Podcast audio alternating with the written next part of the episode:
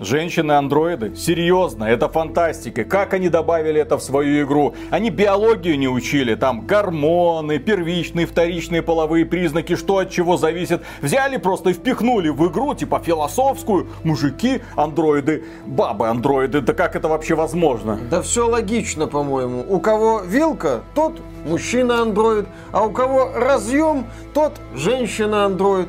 Не говори ерунды. А если беспроводная зарядка, а если батареи меняются, а если солнечные батареи, тогда у нас кто? Тогда получается, что у андроидов больше двух гендеров. Все как у людей. Ты что такое говоришь, Максим? ФСБ, мордой в пол! Попали! Приветствую вас, дорогие друзья. Большое спасибо, что подключились. И сегодня мы вам расскажем про игру с очень увлекательным и странным сюжетом. В общем, все люди умерли. Представьте себе, планета, все, людей нет. Почему? А потому что глобальное потепление, а потому что вирусы все вырвались на свободу, не осталось ни одного человечка. Зато остались роботы, которые сидят и думают, а что нам делать дальше, зачем все это было, и решают какие-то высокоинтеллектуальные задачи у себя в голове. И, собственно говоря, игра Talos Principle 1, а сегодня мы поговорим про Talos Principle 2, это про то, как андроид ходит по остаткам человеческой цивилизации, думает, что что тут было и что с этим делать. Ну а поскольку андроиды это существа, которым стремиться в общем-то некуда, у них и так идеальное общество, поэтому они развлекаются чем? Правильно, решением сраных головоломок на протяжении десятков и десятков часов. В общем-то, именно про это сериал Талос Принципл. Первая часть и вторая. Ну а про вторую часть вам сейчас расскажет Дмитрий Кривов, который провел в этой игре 30 часов и был невероятно впечатлен ею. На сайте xbt.games вы, кстати, можете подписаться на нас в Телеграм и ВК. Можете еще поддержать этот ролик лайком. Так вот, на сайте опубликован обзор от Дмитрия Криева, где он игру буквально облизывает. Так нежно, глубоко. Он показывает нам, что это чуть ли не лучшая игра 23 года. И вот он пришел сюда, перед вами сел. Я у него спрашиваю, ну что, тоже вдохновленно расскажешь людям про эту великолепную игру? А он говорит, ой, я что-то вот произошла переоценка ценностей. Поэтому обзор будет ну, не такой позитивный, как хотелось делать изначально. Да, друзья, пока все облизали практически издание эту игру, мы попробуем ее немножко еще и поругать. У нас есть за что ее поругать, но прежде чем ругать, мы ее похвалим. А похвалим мы ее за то, что вы, наверное, услышали, что это вторая часть. Поэтому вы, наверное, думаете, что философская игра головоломка, да еще и вторая часть, нафиг она мне нужна. Подождите, друзья, на самом деле игра очень интересная, очень красивая, очень дорогая. И знать оригинал вам совершенно не обязательно. Весь сюжет вам расскажут примерно в первые полчаса. Да я его уже, в общем общем-то, и рассказал. Ну, в принципе, да, ты во многом, конечно, его рассказал. Там есть куча всяких нюансов, подробностей. Ну, об этом мы тоже немножко упомянем. Плюс игра не требует, если у вас ПК, какой-то серьезный компьютер. Я играл на GTX 1650 и 8 гигами оперативки, ставил ради интереса. И вы знаете, она себе бодренько там чувствовала. Так что вполне себе можно попробовать даже на слабом компьютере. Там, конечно, настройки подрезаем, но игра хорошо идет. Еще хочется сказать, что в игре есть котики, и котиков можно гладить. Котики выжили, блин, твари. Котики выжили и остались. Я всегда знал, что на этой планете именно котики находятся на вершине пищевой цепочки. Да, а ругать игру мы будем за такие аспекты, как, я бы сказал, мамкина философия. То есть для себя я эту игру назвал роботизированные мамкины философы. Вот эти вот роботы, им больше нечем заниматься, как только философствовать, ходить, пока людей нет на планете. Вообще первая часть выходила в 2014 году от хорватской студии Team, которая создавала в свое время крышесносные шутеры uh, Sirius Sam. И тут такая интеллектуальная игра для тех, кто любит подумать. Да, люди действительно умерли из-за смертельного вируса, который появился на Земле из-за того, что наступило глобальное потепление. Ученые до этого времени успели создать андроидов, которые, ну, как они подумали, потом продолжат их дело. То есть продолжат жить по большому счету и потреблять ресурс. И перед этим ученые обучили андроидов на программе Elohim. То есть они научились решать решать головоломки и научились делать моральные выборы. На это ушло сотни лет. Структура игры, она похожа на структуру игры Portal 2. То есть здесь есть какие-то головоломки и здесь есть сюжет. То есть сюжет в данном случае такой философский. Действительно, разработчики попробуют залезть нам в мозг. Студия исследует вопросы, которые стояли перед современными и древними учеными. Здесь нам рассказывают теорию или принцип Талоса, который вывел древнегреческий ученый и философ Стратон. Он говорил о том, что человек это единение физического и духовного и не может существовать без тела. Он не может избежать законов материального мира. И роботы этого мира подумали и поняли, что они тоже в какой-то степени люди. То есть они тоже не могут существовать, например, если у них будет сбой какой-то программы, или они повредят какую-то конечность, или повредят какое-то питание свое. То есть они тоже как человек умрут и их не станет. Много на себя берут. Слишком много, да. Но отличие тоже есть, что роботы, они в принципе могут жить сколько хочешь. Только они должны ходить, так сказать, на свое техобслуживание и так далее. В общем, ухаживать за своим организмом. А работа у них там есть какая-нибудь? Ну, по большому счету не показывается, но есть. У каждого робота есть какие-то свои обязанности. Вот он, например, работает мэром, один из вот, роботов. Какой-то робот там решает, вот как наш робот, он будет решать головоломки. Он главный наш герой. Игра сделана на пятом Unreal, поэтому картинка очень красивая. Здесь масса-масса деталей. Даже на 1650? Даже на 1650, угу. ну на низких настройках, в принципе, красота игры видна. Плюс дизайн роботов такой симпатичный, они красивенькие. Разработчики также ну, постарались сделать им какие-то характеры и индивидуальности. Если в первой части у нас было вот молчаливое повествование, то есть фактически робот ходил там, молчал, да, читал какой-то текст, то здесь разработчики повествования вывели на передний план. А роботы-женщины есть? Есть. Я так и знал, что и между где-нибудь ними даже есть какие-то ну, отношения. Ну как? Ну как? Ну, ну, ну, ну зачем? Виталик, там что? Куда? Там штепсель или розетка? Они как оно работает? что они люди. То есть им нужны вот эти Так у отношения. них же нет гормонов, соответственно, нет эмоций. Как это все происходит? Вот эти вот создатели подобных игр, вот задумались бы над элементарной биохимией. Все через рецепторы ваши. Ну, не для тебя эта игра, значит, была сделана. Ты тут философствуешь, да? Э, философы- Женщины-роботы, блин, тоже мы напридумывают. А, Выедаю мозг ложкой. ну, не додумали, где-то не додумали. Вот, Виталик, ты вскрыл прям вот эту консервную банку и вот обнаружил сразу вот эти вот проблемы. Вот поэтому я и говорил, что во многих аспектах, если в этой игре колупаться, вот вылазят такие вот мелочи, вот как это. События игры происходят через тысячу лет после действий, которые происходят в первой части. Роботы, андроиды появились в результате того, что вот эта вот программа, которая обучилась на них, называлась она Афина, она их создала, и они ее теперь считают чуть ли там не богом, не создателем своим, они ее называют Зодче. И андроиды построили такой город, который называется Новый Иерусалим. И наш главный герой, новорожденный, которого зовут 1K, 1К. Рождение роботов должно было ограничиться вот этим вот тысячным нашим героем. И в честь нашего главного героя организуется мероприятие. И на это мероприятие является такой сгусток энергии, который называют себя Прометей. Да, и вот он выглядит даже как вот этот вот древнегреческий титан. И он как вот Прометей нес свет, он несет роботам знания. Запомните, смерды, котики превыше всего. Прометей говорит, что это не так. Он говорит роботам, чтобы они посетили специальный остров, где находится здание мегаструктура. И там же находится этот Прометей. Для начала в игре нам дают исследовать этот новый Иерусалим. Мы можем по нему побегать, да, посмотреть на этих котиков. Есть там какие-то строения, здания. Здесь есть различные статуи, памятники, основательницы вот этой вот программы и так далее. То есть, в принципе, город такой большой. Но ничего глобально такого серьезного вы там особо не увидите. Ну, можно побегать, закрыть какие-то ачивки, поговорить с какими-то роботами, погладить каких-то котиков. Ну, по большому счету, такого прям интересного чего-то я там для себя не обнаружил. Я вот говорил, что повествование находится на переднем плане игры, но далее нас заставляют решать головоломки. Ну, не то, что заставляют, головоломки на самом деле в игре интересные. Может быть, не столь разнообразные, как хотелось бы, может быть, мне, но в принципе, сделаны очень качественно на высоком уровне. И фанаты первой части сразу для себя поймут, что что-то похожее они уже видели. Ну, разработчики развили инструменты, поработали над какими-то концепциями головоломок, как-то их продумали интересно, добавили новые инструменты. В начале игры вообще происходит такая калибровка на дурака. Нас заставляют решать какой-то набор головоломок, и в результате которых мы поймем, вообще нужна нам эта игра или нет. Нужно нам в нее играть. Может быть, она не понравилась, поэтому и сразу можно отказаться. И запросить возврат средств. В Стиме, естественно. Пока не поздно, mm-hmm. да.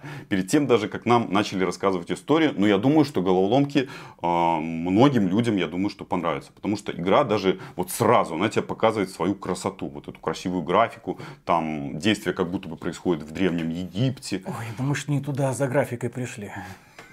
Мы туда пришли головоломки решать. Ну, ты знаешь, графика это такой серьезный элемент. Дело в том, что игра сделана на пятом Unreal, но это игра одна из первых на пятом Unreal. Действительно, она вот впечатляет. В том числе и дизайном. После вот этой калибровки, после вступления мы оказываемся в мире, где находится 12 таких живописных локаций. И локации разные. Разработчики постарались сделать разнообразные биомы. Здесь есть океан, какие-то горные местности, какие-то местности равнины, ну, что-то похожее на пустыню, а, приозерные, зима.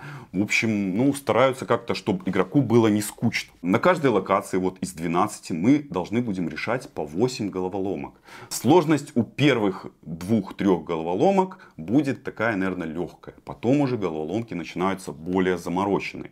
Вот, решили вы эти 8 обязательных головоломок, но при желании можно решать еще и дополнительные головоломки. Ну, я, например, скажу так. Первое впечатление у меня от игры было такое потрясающее. Я офигел, насколько все ну, круто, круто. И головоломки очень интересные. Ну, например. И хочется ну, решать. Возьми а, кубик, переставь вот да. сюда. Значит, Возьми второй самая примитивная сюда. головоломка э, выглядит так, как ты говоришь. Но скорее это, наверное, часть головоломки. Ты решаешь, и у тебя получается такой вау-эффект. Тебе интересно. Головоломки изобретательные. Сначала тебе легко, все получается легко. Это как в мобильной игре. Тебя игра немножко в себя так затягивает. Да? Вот первые две три головоломки решил, думаешь, ну блин, я умный, вот я мегамозг, я сейчас вот на эти головоломки пойду. А там уже начинается посерьезнее, там уже начинается подумать, там уже надо как-то манипулировать предметами, что-то куда-то переставлять. Смотришь, как-то играться с пространством, а, менять как-то вид, думать. Причем головоломки так стараются сначала такие разнообразные совсем, то есть инструменты вроде бы меняются. Но я скажу, что на каждой из 12 вот этих локаций больших, то есть будет каждый какой-то инструмент один уникальный. Вот, решаешь головоломку, тебе интересно. Я даже думал с самого начала, что я, наверное, блин, надо 100% делать прохождение, потому что, ну, игра действительно впечатляющая. Потом я начал исследовать, как мне получить вот это вот стопроцентное прохождение. Значит, надо решать. Помимо этих восьми головоломок, есть две дополнительные головоломки, они такие, наверное, более замороченные. Они, может, даже где-то противоречат законам физики, может быть, там на грани парадокса какого-то. То есть, играют с твоим мозгом, где-то что-то совсем как-то нестандартно. Потом есть две головоломки, которые они такие пространственные. То есть ты должен определить, где в этой вот локации. А локация это такой, ну можно сказать, полуоткрытый мир, на котором находятся такие вот маленькие лабиринтики с этими головоломками. И мир такой, ну, достаточно большой. То есть ты бегаешь по этому миру. И такой абсолютно пустой. Но это я тоже расскажу. Значит, решаешь вот эти две пространственные головоломки, а, определяешь, где находится вот эта звездочка в этом мире, или надо побегать за этой звездочкой, найти ее, а, словить. И после этого тебе засчитывают то, что ты ее решил. Потом в мире есть такие лаборатории. Ты заходишь в эти лаборатории, тоже обязательно надо заходить. Ну, там тебе что-то рассказывает об истории мира. А Дальше... какая там история мира? Все человеки умерли? Нет, там есть э, внутренняя история э, о том, как развивалась жизнь самой Афины. То есть не будем спойлерить, лучше не надо, потому что там есть своя такая история с ее такой воображаемой дочерью. Ну, не воображаемой, такой вот дочерью есть. В общем, замудрили там разработчики так неплохо.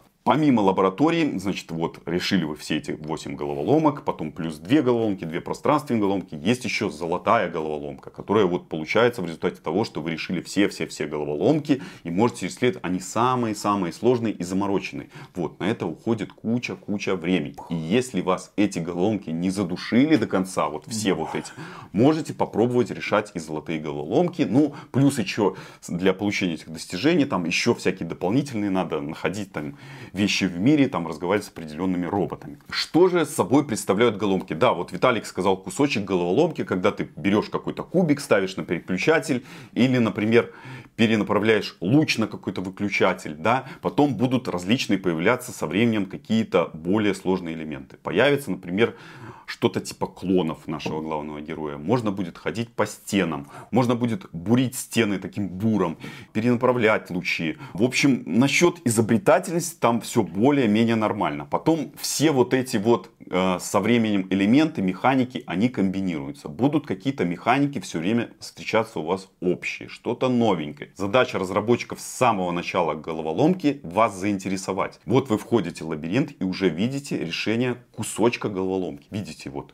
какой-то кубик, ставите на переключатель. Вот, открывается какая-то дверь. Пошли дальше. Берете там какой-то предмет и начинаете что-то вот думать, комбинировать. То есть вы уже в центре событий, вы уже что-то решаете. Даже если вы, так сказать, не любите головоломки, ну вот какими-то элементами, вот здесь просто, я вот поставил, я уже заинтересовался, я играю. И вот этим разработчики вовлекают тебя в игру. Я уже говорил, что после решения головоломки получаешь такую дофаминовую бомбу, что я типа умный, и я смогу решать их дальше. После того, как вы решили вот эти 8 головоломок, вы получаете таких 8 кусочков тетрамина, то есть вот как в тетрисе. И из этих кусочков вы можете составлять мост к башне. Входите в башню, следует какой-то диалог. Там, например, находится или Прометей, или Сфинкс, кто-то еще. Ну, в общем, Ну, различные ты умный, другие. молодец. Иди дальше решай головоломки. Да, ты молодец, давай на следующую локацию переезжай.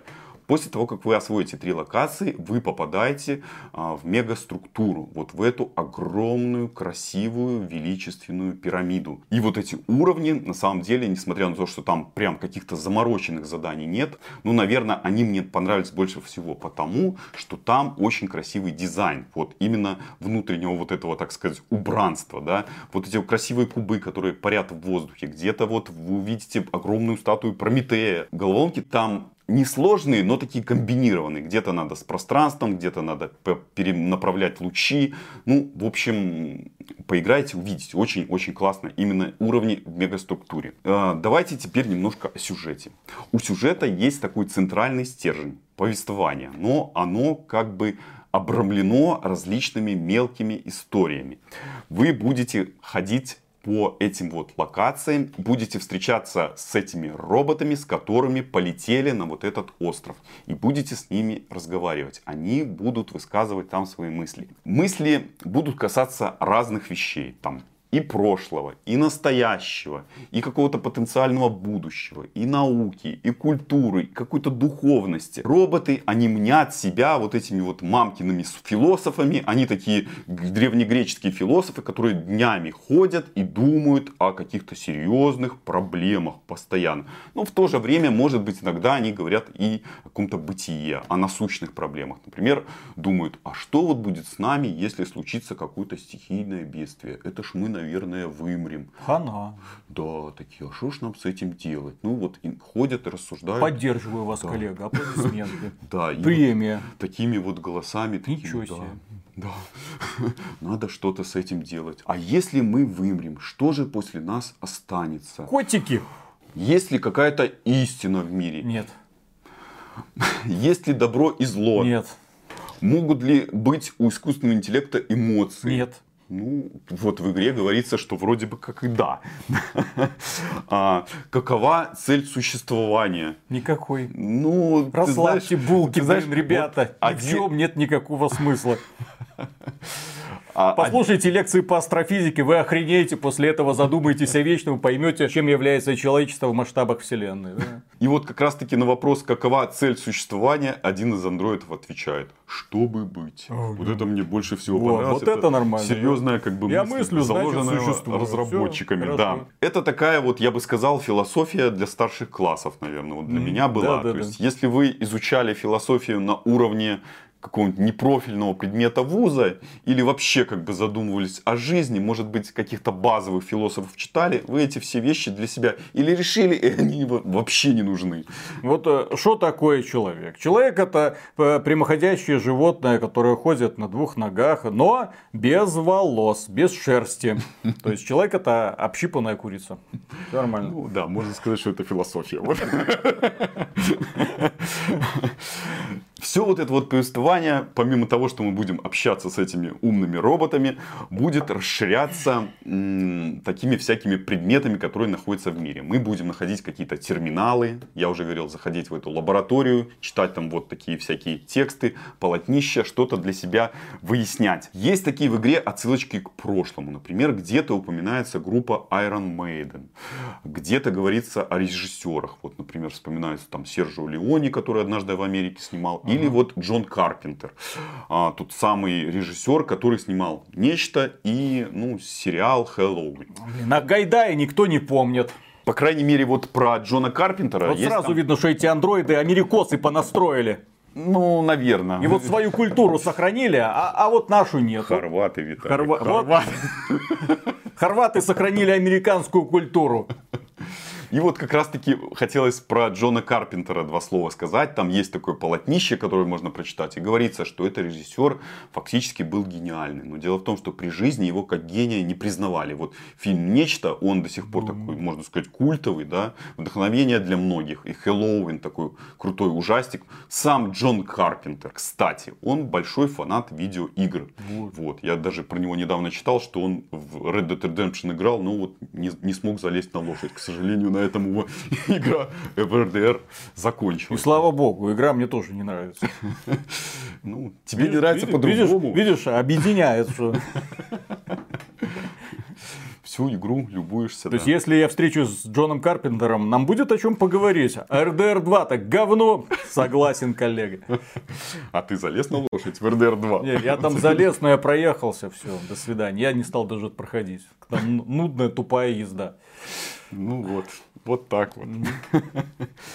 В общем, текста в игре наваливают на вас прилично и на нас. А, но вряд ли эта игра заставит кого-то о чем-то там прям сильно задуматься.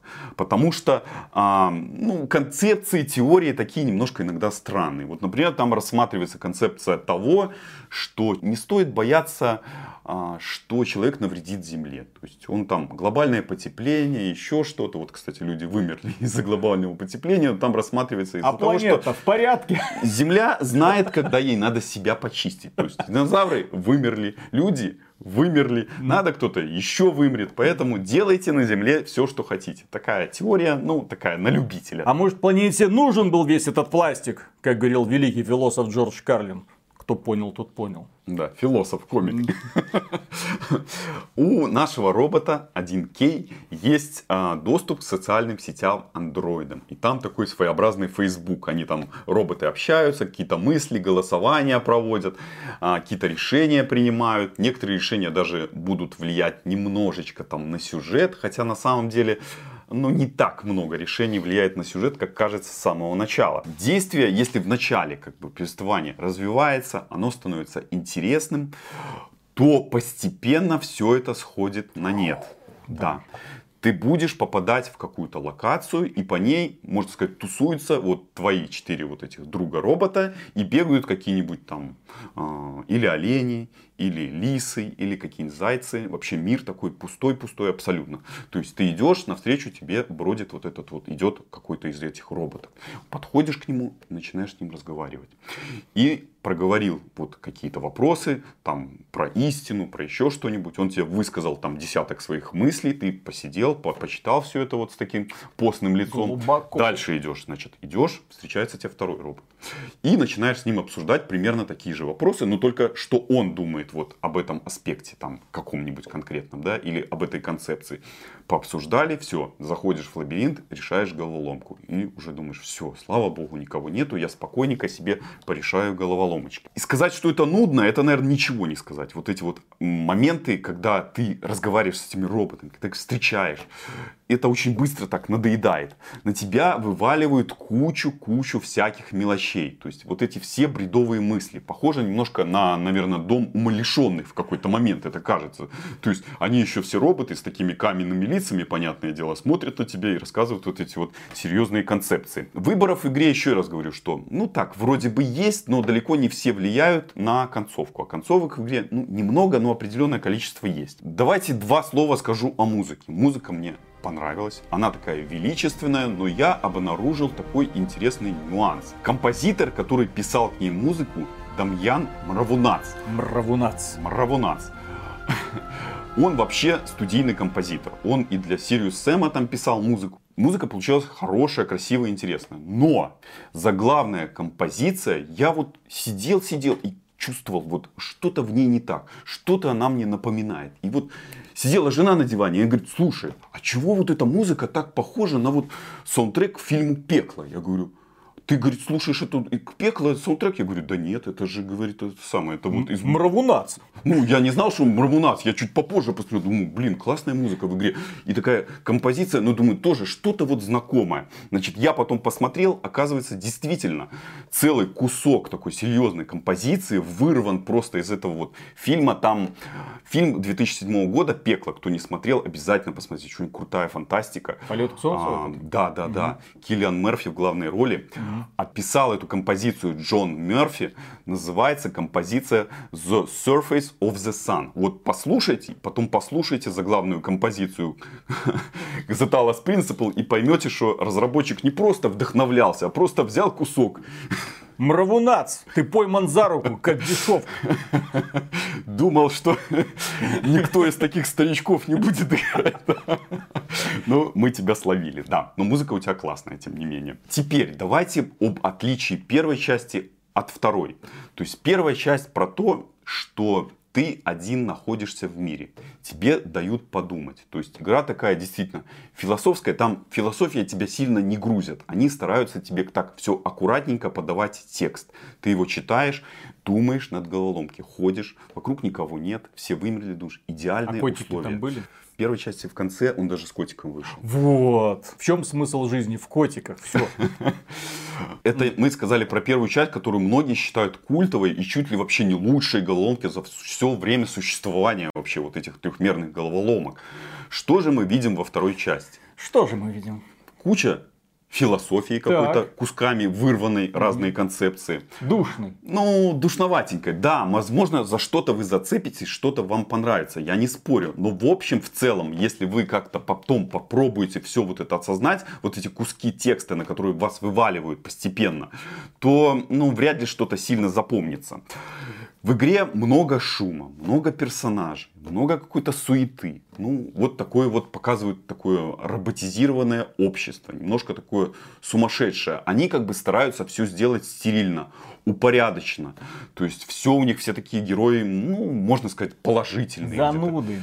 Да, ну, общество такого не может быть. Они считают себя людьми, но вот базовые вещи, они совсем не такие, как люди. А как солдатики постоянно. Ну, да, такие вот э, ну, абсолютно не настоящие люди. Я скажу, что к этой игре надо вот подходить с паузами. То есть, ты поиграл где-то, ну, несколько часов отошел от игры. Потому что даже головоломки решаешь. То есть какая-то головоломка будет решаться там несколько минут. Какая-то головоломка бывало и по 40 минут сидел и больше. Головоломки такие местами сложноватенькие. Не сразу понятно, как их делать. Поэтому, если не получается решать, лучше отдохните, отойдите от компьютера. Нет, не надо вот так вот сразу на головоломку. Лучше, ну, как бы я игру все равно буду рекомендовать. Я просто говорю элементы, которые вот лично мне они не понравились. Я был не против того, что это философия что здесь вот такие интересные умные головоломки. Но я скажу, что под конец где-то последние 25% игры, где-то вот последние четверть, она мне просто уже надоела. Да, а, в какой-то момент я перегорел. Еще свою роль, здесь я скажу, что есть небольшой нюанс. Свою роль сыграл мой сын, который мне 5 часов прохождения запорол с помощью сохранения вот этого облачного Steam. Да, мне пришлось 5 часов там переигрывать где-то меньше немножко, потому что головоломки я до этого решал, но все равно пришлось переигрывать. Поэтому игра меня немножко раньше задушила. И мне показалось, что она должна была длиться, ну, для меня, ну, часиков так, на 10 можно было Ну, что это за головоломки, блин, которые 30 часов решаются а, подряд? В Ну, общей сложности, ну там же еще сюжет, там все это разбавляется. В, в общей сложности я, конечно, один в один там не считал, но где-то головоломок, наверное, 150 в игре. То есть, ну такое приличное, приличное количество. Прохождение где-то, да, занимает 30 часов. Захотите идти на вот эти золотые загадки, это еще дополнительно где-то плюс 10 часов. Ну, не знаю, стоят они того или нет, потому что какой-то потрясающей крутой концовки из-за того, что вы решите золотые головоломки, вы особо не получите. Можно на ютубе посмотреть. Ну, при желании, как бы, да, можно, можно и так. Ну, если вы вот фанат-фанат, тогда пожалуйста. Я не спорю, что эта игра кем-то будет считаться культовой классикой или станет ей со временем. Она сначала такая роскошная, крутая, но меня, в конце концов, она вот уже взяла за горло. Возможно, из-за таких вот нюансов, которых я рассказал. Да, сложность там такая м, неравномерная. То есть, многие скажут, что в первой части головоломки были, наверное, посложнее. Здесь много таких вот простых головоломок, даже в самом конце. Игра даже в какой-то момент, можно сказать, что учит тебя проходить. И какие-то решения приходят даже из-за того, что вот ты заходишь на локацию и видишь название головоломки. И уже может мысль какая-то возникнуть, как ее решать. То есть игра тебе немножко помогает. Ну, название. Кубик на кнопке. Ну, не совсем так уже. Ну да, будут там сложные, красивые, потрясающие головоломки с офигенными, крутыми решениями. Это такой краткий, можно сказать, обзор а, философии и истории человечества. Какие-то ошибки показываются человечества, какие-то звездные моменты человечества. Все это старались запихнуть в игру в рамках повествования. То есть и вываливают это на нас постепенно. Но я еще раз говорю, у игры 96% положительных отзывов. Люди в восторге. 88 на Metacritic. Стоит она 1100. Игра достойна того, чтобы в нее поиграть. Потому что это одна из самых крутых головоломок в принципе. Я уже просто придирался к ней как мог. Поэтому я ее Я его не все равно, если что, все равно советую. Все равно советую. Потому что это будут в какой-то момент вот такие потрясающие впечатления от нее. По крайней мере, в самом начале. Даже если вы ее бросите. Потому что я посмотрел в Стиме, где-то до конца дошло 25% там вот людей. Это которые вот на текущий момент. Поэтому понятное дело, что не все ее освоят. Кто-то бросит. Но, тем не менее, это одна из крутейших головоломок, в принципе, которые есть. Возможно, я еще позже насчет нее что-то переосмыслю. Но на текущий момент, я еще раз говорю, она вот что со мной сделала. Задушила. Но Сома-то лучше. Ну, не сказал бы, разные игры. В любой непонятной ситуации мы выбираем Сому. Талос Принципал это, конечно, превосходная игра. Если что, игр головоломок-то раз-два и обчелся. Особенно таких крупных, можно сказать, высокобюджетных, с достойным бюджетом, с привлечением именитых специалистов. Ну, тот же Мравунац, Мравунац. например. Действительно. Но, если мы говорим про философию, про интересные концепции, про то, что будет через многие тысячи лет, когда вымрет все человечество, то вам сначала нужно пройти великую Сому, Сома, так и называется игра, а потом уже проходить Талос Принципал. Сома это симулятор ходьбы, там головоломок не очень-то много, но сюжет м, изумительно сделан, к сожалению, разработчики так и не смогли повторить этот успех. Ну а Талос Принципал, пожалуйста, яркая, прекрасная, красивая игра, головоломка, которую тоже можно положить себе в коллекцию, при условии, что вам нравятся подобные игры. Там экшона нету, расстреливать роботов нельзя, охотиться за кроликами тоже. Хотя хотелось когда-то. Ну, В какой-то момент. ну, хоть, хоть бы какие-то активности, чтобы были. Но, тем не менее, из-за своей специфики Talos Principle 2 однозначно попадает в одни из лучших игр этого года. И на этом, дорогие друзья, у нас на сегодня все. Огромное спасибо за внимание. Подписывайтесь на этот канал. А премега супер громаднейшую благодарность мы высказываем кому? Правильно, нашим спонсорам. Спонсором можно стать через спонсору, Boosty или напрямую через ютубчик. Заходите почаще к нам на Boosty, там мы делимся иногда своими мыслями. Все мысли, что мы там выкладываем, ну, ну я, я, ладно, я выкладываю, доступно абсолютно всем, совершенно бесплатно. Поэтому милости просим. Пока. Знаешь, чем отличалась философия, например, в университетах? Ну, есть университеты такие, там, пафосные, философские. Ну, что-то такое-то, подвинься, ну, что, даже не помещаюсь. Ты, наверное, раскачался так нормально. Ой. Я уже не помещаюсь у тебя тут. Просто у нас в универе философию преподавал человек, который максимально не подходил для преподавания этого э, несомненно полезного предмета. Это был человек, который закончил Академию физкультуры, по-моему. То есть, по сути, нам философию преподавал физрук, но дипломированный физрук. О, Маркус шкрябается. Человек, который очень, ну, такой, в отличие от остального профессорского состава, он был подтянутый, плечистый, такой высокий, с высоко поднятым подбородком. Спортсменов учат осанки, ну, в принципе, держать себя. Философ, вот, и он при, приходил, так книжку открывает, так, ну, значит, Ницше читаем. И, и, и читал. И читал хорошо, с хорошими интонациями. Что не дочитал, говорит, дома и там доклады приготовьте. В общем, философию благодаря его методу преподавания мы знали плохо. Несомненно. Потому что нужно уметь зажечь человека, и это идея. Мне, кстати, что интересно, в ВК часто пишут преподаватели российских университетов, ну, которые могут там чем-то помочь, там по юриспруденции внезапно, да, или там люди, которые хотят зажечь в студентах там идею эм, создавать игры, вот эти там повествования, все такое. То есть интерес есть у людей, все круто, вот так вот все двигается. То есть когда ты пытаешься заинтересовать молодежь, ты заинтересовываешь на конкретных примерах, а не вот это пересказываешь э, то, что давным-давно сказано академическим языком кем-то и уже на сегодня устарело. Кто такой Шопенгауэр? Психопат, блин. Кто такой э, Ницше? Кем он был? У него там это диагноз был какой-то. Шизофреник, короче. Так вот бам-бам-бам. Так хрена вы учите, блин, эти самые писание шизофреников. Давайте нормальных пацанов учить. Ну, Ленин, где Ленин, блин? Он умные вещи писал. Сочинение работы там Сталина неплохо себя показывают. Что такое буржуазия? Вот так вот. Сегодня очень актуально, я считаю. Вот. И с другой стороны тоже, чтобы были философы, то есть показать, вот вам одна точка зрения, вторая точка зрения. Нормальные, адекватные люди. Вот что. Ну, правда, есть один австрийский художник, который, работы которого лучше не, по, не вспоминать и не поднимать. Ну, красиво рисовал все равно. Но я тут недавно это читал э, зап, э, записки о Гальской войне Гая Юлия Цезаря. Недавно читал. Я поверить не мог, что такой человек с такой историей, ну, добившийся всего, сидел книжки писал неплохо написаны, ну, живенько, бодренько. И пришли мы, короче, там, наваляли. Пришли там, наваляли. Очень классно. Сегодня м, читается одно удовольствие. Вот такие работы. И с ними нужно знакомить с теми людьми, которые что-то сделали, блин, а не с теми, которые всю жизнь ныли. Вот Ницше ходил и ныл, Шопенгауэр ходил и ныл. Вот все немецкие философы ходили и ныли, блин. А нормальные пацаны делали, а потом делились э, своими приключениями. Хорошо. И ты, Брут. Да, и по, по, я не знаю, были ли писания Брута по поводу того, что, блин, и потом меня, меня же, я тут это, для них старался, а потом... Эй! Ну, да, история э, Римской Республики, Римской империи, там все едино переплелось, это, конечно, интересно. Ну ладно, начинаем. Это тут философские темы, если что, потому что игра тоже непростая. Раз, два, три,